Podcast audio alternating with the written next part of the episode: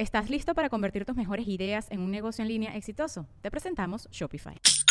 Tal vez no lo sabías, pero nuestro podcast More Than Mamis es un negocio. Y lo comenzamos, por supuesto, para desahogarnos y hablar sobre la maternidad, no para convertirnos en expertas de ventas y del e-commerce. Así que sí, necesitábamos ayuda para vender nuestro merch y poner en marcha nuestra tienda. Por eso estamos tan contentas de usar Shopify. Regístrate con tan solo un dólar por mes en shopify.com barra sonoro, todo en minúsculas. Ve a shopify.com barra sonoro para llevar tu negocio al siguiente nivel. Shopify.com barra sonoro.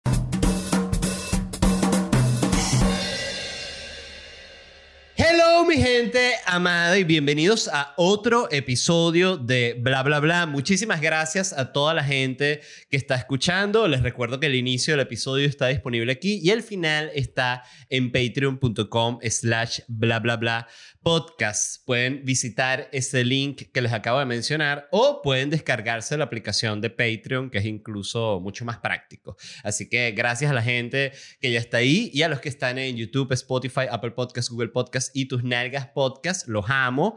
Gracias y les suplico se suscriban y activen las notificaciones. No les cuesta nada, no es obligado, solo si les gusta el podcast, por supuesto. O sea, Nadie está obligado a nadie, pero bueno, para que sepan, yo se los estoy suplicando. Pero bueno, si no les importa eso, tampoco importa. Yo entiendo la gente que es así. Bueno, eh, de verdad, eh, antes de arrancar, quería, como siempre, mencionar los lugares donde voy a estar haciendo stand-up, que me lo gozo. Voy a estar todos los sábados de mayo aquí en Miami. Eso es el primero de mayo, el 8 de mayo, el 15 de mayo, el 22 de mayo y el 29 de mayo, todos los sábados de mayo aquí en Miami. Así que ya tienen su plan, pues los que iban a visitar Miami o los que viven aquí, este, eh, bueno, nada, voy a estar ahí en el Miami Lightbox, que es un lugar muy bello. Eh, no me había presentado nunca ahí, empecé esta nueva temporada, este nuevo show Orgullo Nacional ahí, la verdad es un espacio bien agradable aquí mismo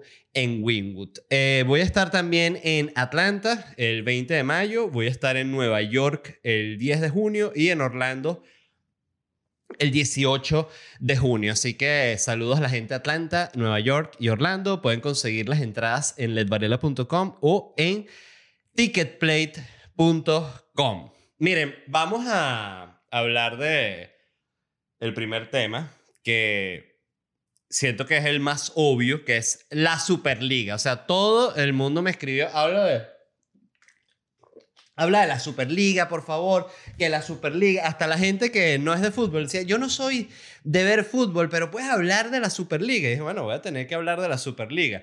Yo, la verdad, eh, debo decir que no, no soy seguidor del fútbol, pero, eh, pero mi papá sí. Entonces, ¿qué pasa? Que mi papá es fanático de este programa que se llama El Chiringuito de los Jugones, ¿no? Que es un programa español de estos clásicos de gente que se pone a, gritar, pero ¿cómo vas a decir que, que, que, que, Cristiano Ronaldo es mejor que Messi cuando, Cristiano, cuando Messi eh, ya con, con, 12 años había ganado? O sea, entonces empieza esos peos y el otro que no, que se cae en la boca, que el mejor es el Diego. ¿Y cómo van a decir que el Diego, que es un asco? Pelé siempre. Entonces, bueno, están en ese peo, bueno. Eh, obvio, en este caso con acento español, porque es el chiringuito de los jugones. Y mi papá es fanático del chiringuito de los jugones y todos los días me habla de qué dijeron en el chiringuito de los jugones, ¿no?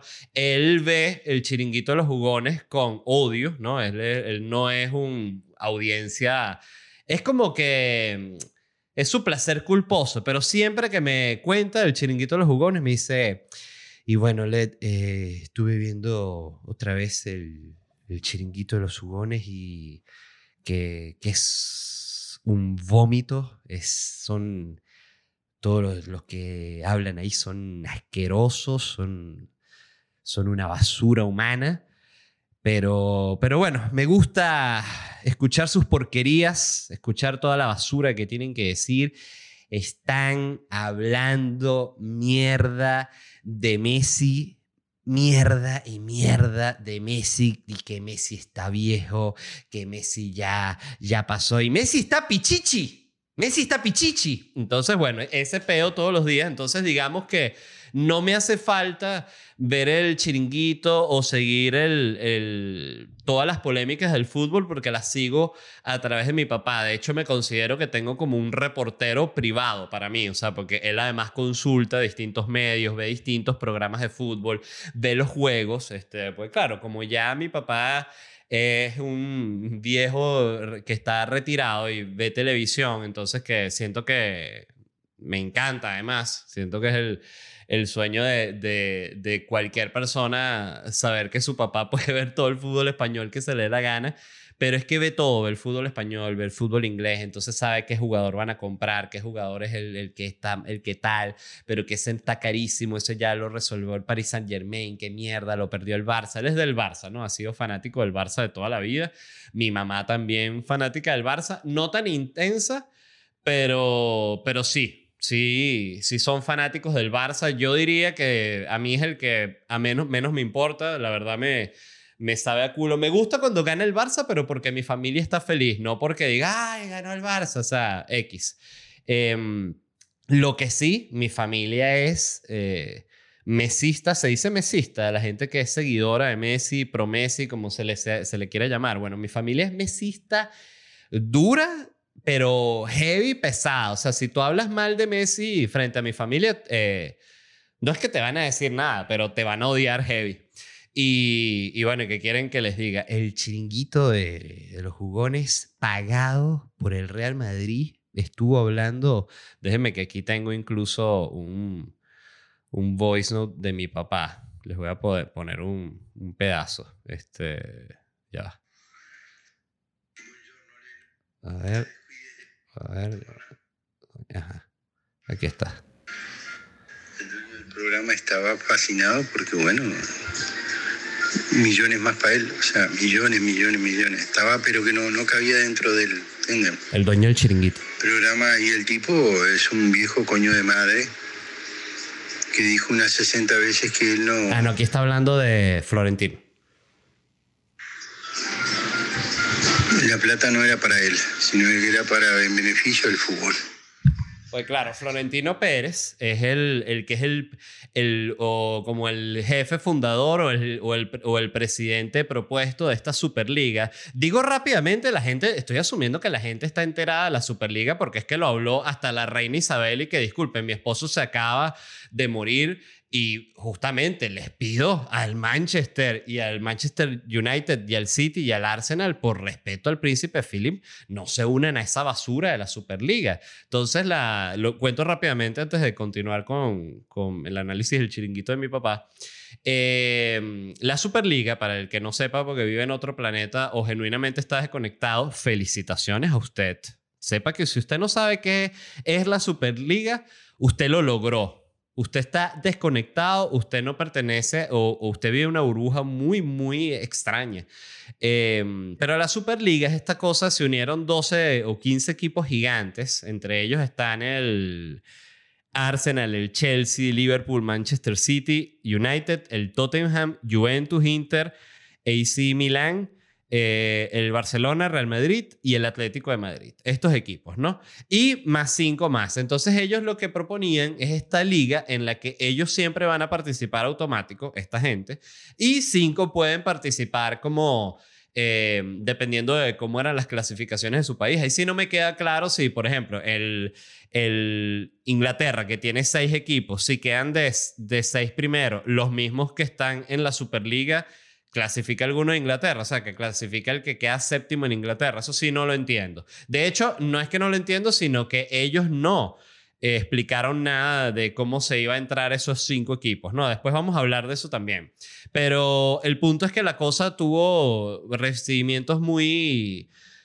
Eh, muy álgidos realmente, casi todas las posturas fueron, yo sentí la gran mayoría en contra, incluso las que eran como más críticas centradas estaban medio en contra de la Superliga.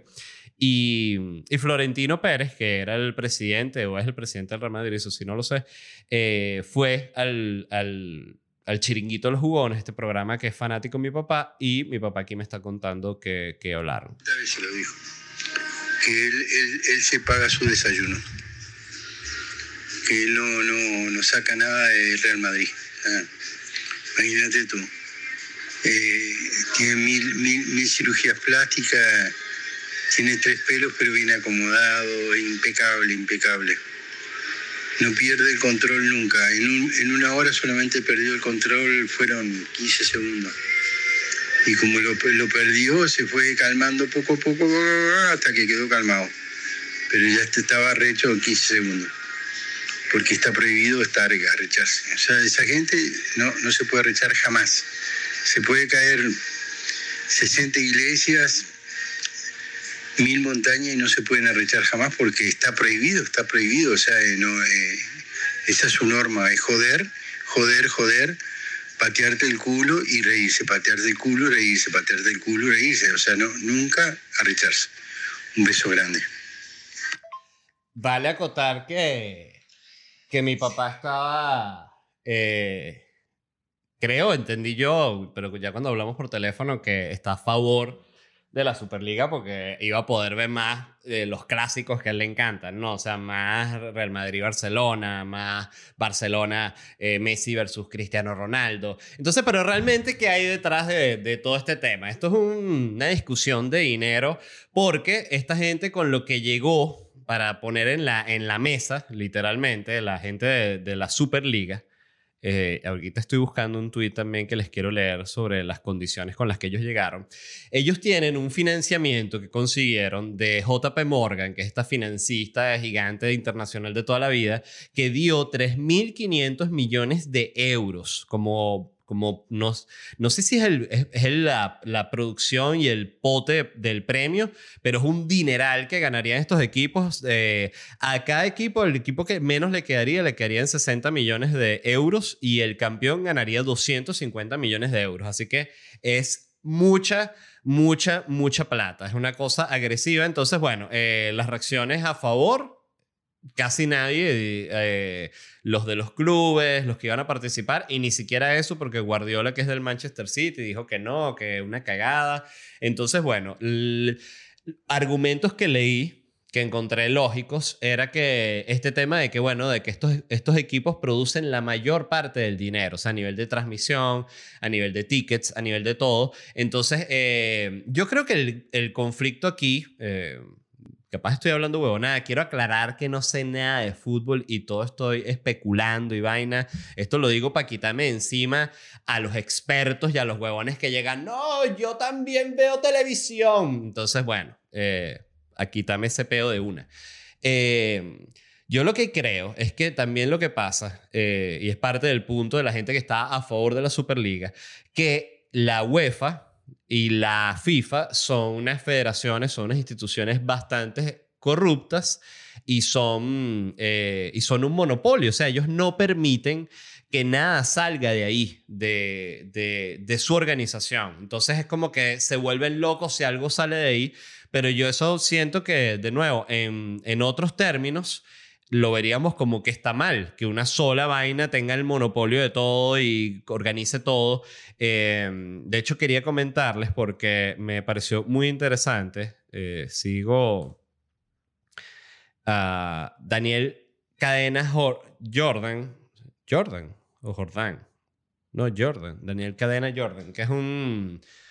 Este, yo- él es venezolano, es un, entiendo yo como un, perio- un periodista deportivo, y él retuiteó a este personaje que escribió un artículo muy, muy interesante en el impacto sobre, sobre lo que estaba pasando con, con la Superliga, y estoy eh, hablando mientras hago tiempo para conseguir el... Ah, no, aquí está. Sí, el artículo lo escribió Antonio Quintero, que es un especialista en, en de- en deportes.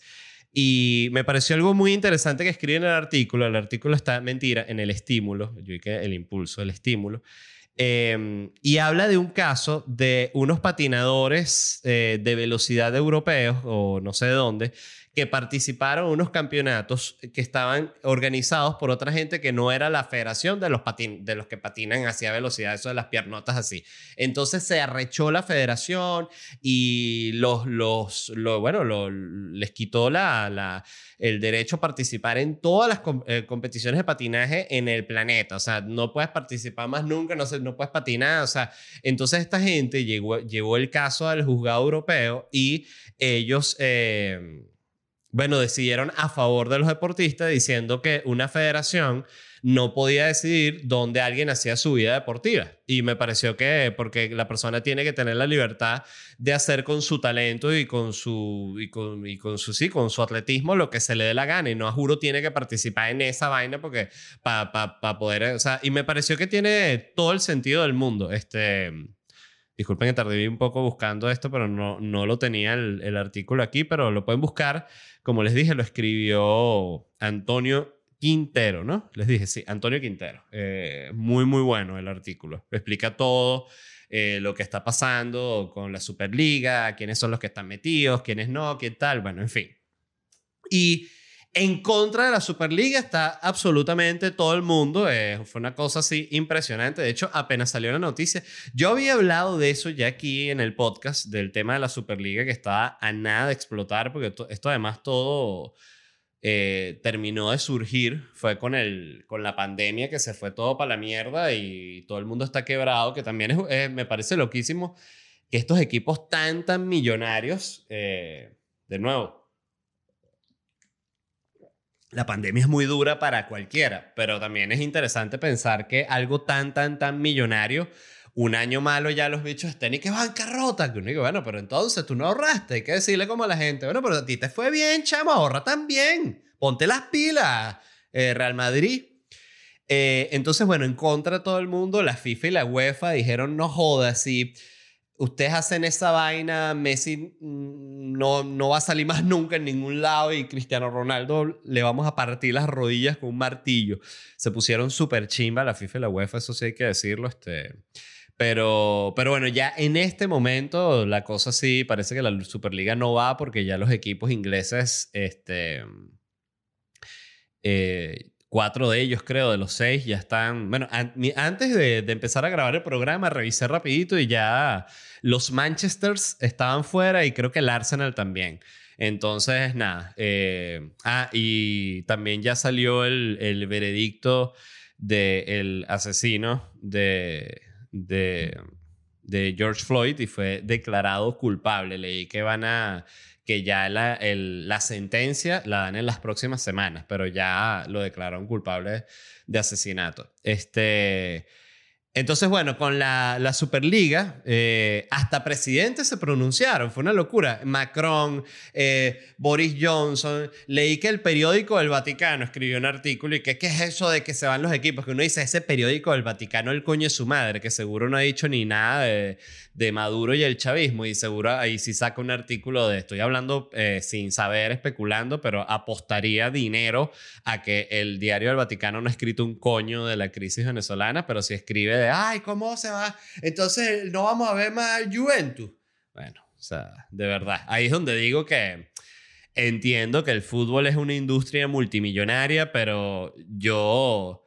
Eh, y entiendo que es muy importante para la gente y todo, pero me parece una vaina ridícula que un presidente esté hablando de esa huevonada cuando un presidente tiene los peos que tiene encima un presidente, pero bueno, ese es el mundo en el que vivimos también, no pasa nada.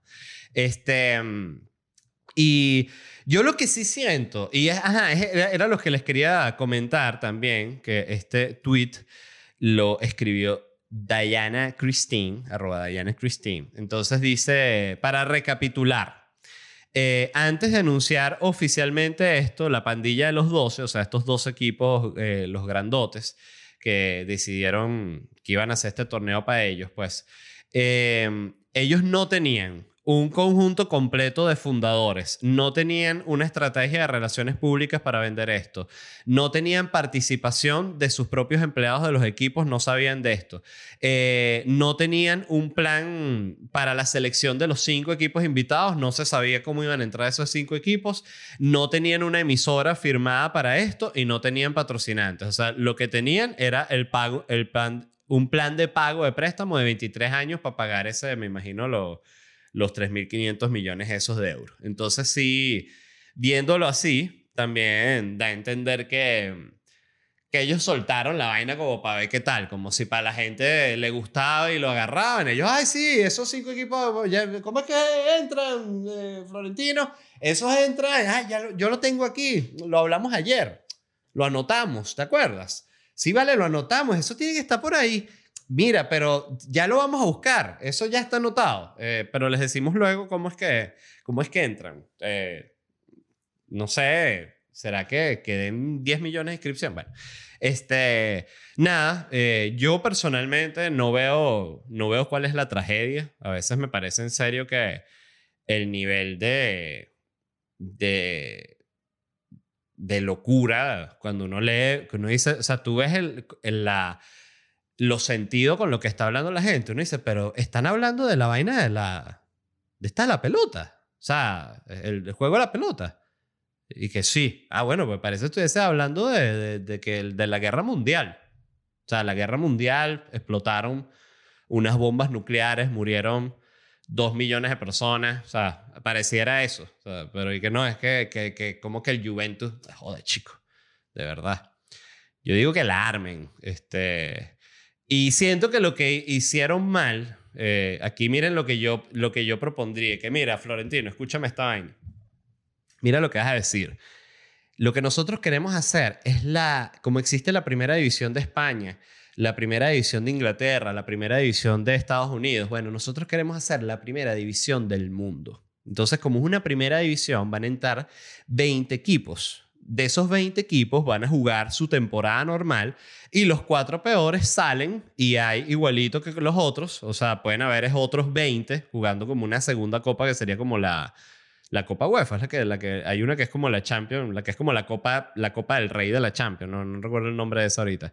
Este, entonces que funcione tal cual como una liga en la cual entran estos, porque bueno, son los fundadores, son los que están trayendo el primero, los de la iniciativa, está bien, pero tienes esta movilidad en la cual, coño, si el Barça quedó de último, bueno, sale pues, y entra otro, que es lo, lo que tiene lógica. Pero sí, siento que lo vendieron muy mal, creo que si lo, lo hubiesen vendido mejor, eh, habría sido un palo.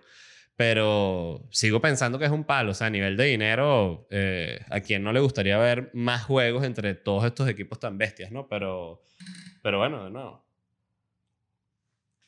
Cada quien en su locura.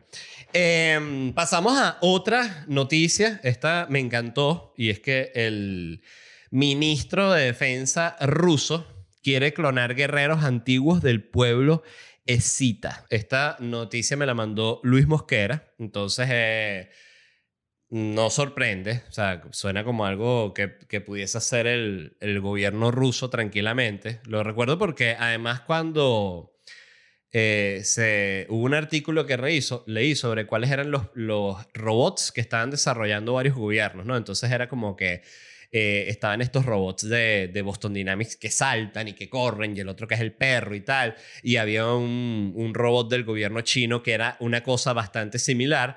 Y estaba un robot ruso que era una cosa bastante similar y tenía dos revólver. O sea, ellos ya el primer robot que tenían ya le habían puesto dos así. Para pa, ver, para dónde mate, mate, matoski, mataski, O sea, es como natural, natural en ellos. No, no quiero aquí eh, por favor, estar promocionando la rusofobia, que seguramente en algún momento también va a ser un tema.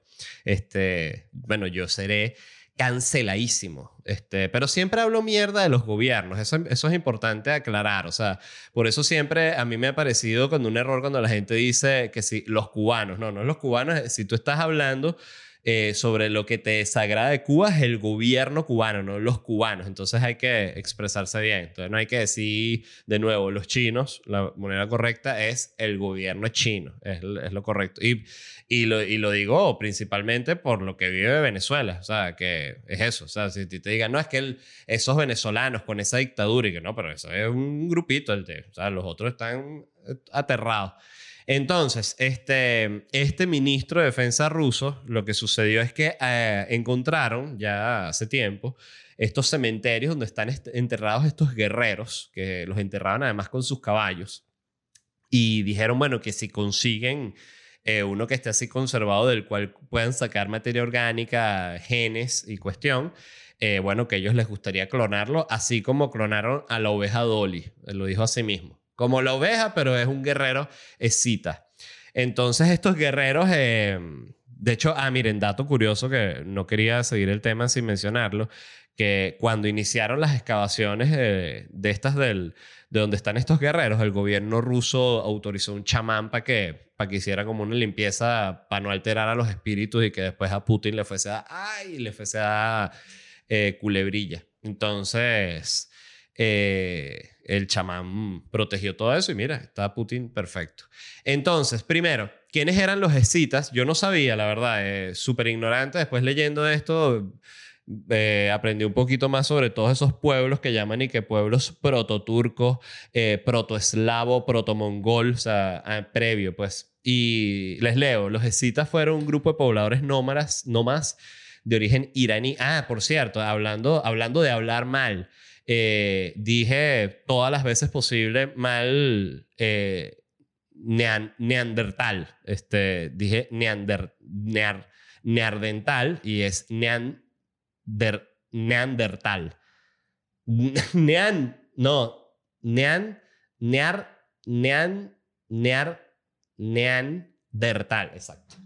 Este, es eso, cuando aprendes una palabra mal, por eso se lo quería explicar, te genera un cortocircuito que te cuesta mucho decirla bien, incluso cuando sabes que la estás diciendo mal. Eh, pero bueno, quería hacer esa fe de rata, importante. Em, ¿Dónde quedé con los escitas? Eh, ajá.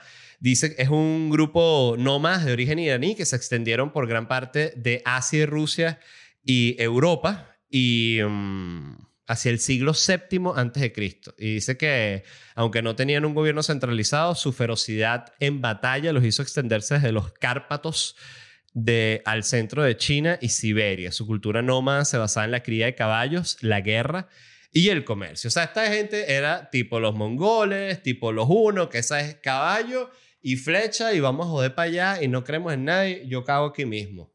Por favor. Entonces, es eso, ¿no? Entonces, eh, unos datos curiosos sobre los escitas que leí eh, eran habilidosos guerreros, como les mencioné, arqueros a caballo. Entonces pensé que si eran tan buenos arqueros a caballo, si los clones en tiempos modernos no los vas a poner también con un caballo un arco. Entonces les tienes que dar una moto y una K-47. Y los escitas van disparando una locura y los mandas para donde tú quieras, porque eso van a ser del ejército ruso. O sea, el, el, el ejército de los clones, literal. Solo que no van a ser estos de. El de. No recuerdo cómo se llama, el de donde sacan el clon, que es, que es un tipo, ¿no? El de Star Wars. Este, sino van a ser estos guerreros de, de la época del coño de la madre. 700 antes de Cristo, imagínate tú. Entonces, eh, otros datos curiosos sobre ellos, se hacían mantas con el cuero, con los cueros cabelludos de sus víctimas, que bueno, o sea, son distintas piezas las que te puedes hacer con un cuero cabelludo, o sea, te puedes hacer una bufanda, te puedes hacer un chalequito, así como alguien con pura gente te da el pelito cortico, te haces como chalequito de cuero cabelludo. Y lo otro que te puedes hacer es como un sombrerito, que es como tú con otro cuero cabelludo con pelo, o sea, que te ves como un loco así, literal, como un psicópata. Entonces, pero bueno, antes la moda era mucho más radical como podemos ver, ¿no? Otra cosa que hacían era que usaban los cráneos de sus enemigos como copas para beber sangre. O sea, era una gente muy simpática, los escitas. O sea, tú llegabas ahí y te decían, copa, copa de sangre.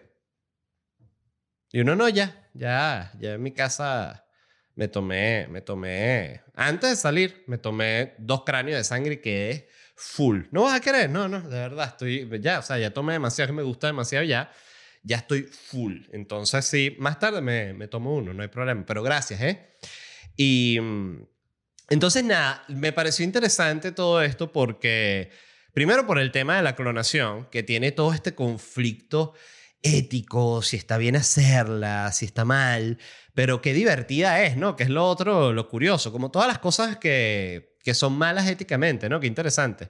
Entonces, em, me llamó la atención porque primero hay este concepto de que como que si tú clones, estás yendo en, en contra como del orden natural de la vida. O sea, como tú tienes una sola vida y te toca vivirla hasta que te toca, te mueres y para el carajo no tienes chance de vivirla de nuevo. Entonces está este conflicto ético. Yo siento que ese es un conflicto que no tiene ningún tipo de sentido porque a ti lo que te hace eh, quien eres es tu crianza, es la época en la que naciste y viviste. O sea, si a un guerrero de estos tú lo clonas y él vivió allá en las estepas del coño de la madre, en el, en el ¿cómo es? El Valle de Tuba, creo que se llama esto, el Valle de Tuba. Eh, o Tuba, que es una región de Rusia que queda junto a Mongolia, que es de donde, como el origen de estos guerreros. Si tú clonas a un carajo de esos y tú lo pones, de nuevo, no es que lo vas a criar en una estepa, lo vas a criar en la vida moderna, va para el colegio y termina que si estudiando diseño gráfico, bueno, él va a ser un diseñador gráfico y tú le pides a Lecita, mira, dame el logo y te hace un, si te hace un logo así como guerrero. Y dice, bueno, si lo tiene en los genes, todos los logos son así, una farmacia, ah, entonces todo es un peo. Eh, Mira, empecé otras cosas que se pueden hacer con la clonación. Una es eh, esta idea para el mis, universos, se me ocurrió, este, que es que esa gente tiene tanta plata que pueden clonar mujeres del año 2000 antes de Cristo o el 3000, 5000 antes de Cristo. Entonces clonen 20, de nuevo 25, 30 mujeres de esas y tienen este que se llama el Miss antes de Cristo. Entonces, me parece sería un eventazo, porque además sería todas unas facciones muy raras, muy distintas, ¿no? Y uno dice, ay, mira qué, qué mujer tan, tan rara, ¿no? Esa parece, esa casi un... Eso es, eso es un, humano, ¿no? Sí. Ah, bueno, ok, perfecto. Sí, está bonito. Em, otra, pensé, fútbol, puedes crear, eh, clonar que sí a los 16 mejores jugadores de todos los tiempos, que sí, Messi, Pelé, Zidane y y te haces un super equipo de todos ellos en jóvenes, en su mejor momento, de esos futbolistas, y los metes también en la Superliga, como un equipo permanente de la Superliga. Y lo otro es que podrías hacer una super banda también, con pura gente muerta, que sí, con John Lennon, eh, bueno, no gente muerta había anotado John Lennon, Axel Rose de Guns N' Roses, Lars Ulrich de Metallica y Mark Anthony. ¿Qué les parece esa banda? Eh, John Lennon y que, oye, Mark Anthony, buen compositor. Y lo otro que pensé, se puede clonar a Bolívar y, darle la dirigencia opositora venezolana, porque eso haría, para el chavismo sería difícil hablar mal de Bolívar. ¿Sabes? Decirles que Bolívar es un vendido vendidos. Y Bolívar, discúlpame, soy Bolívar. O sea, ah, ah, ah. Este, pequeñito así. Pero bueno, em, yo digo que sí, que los clonen, que cualquier vaina, la verdad. Ya qué coño, ¿no? En el punto en el que estamos. Miren, les quería dar una noticia que me parece muy, muy, muy interesante y muy importante. Y es que tuve mi primera colaboración con un NFT, con un non-fungible token.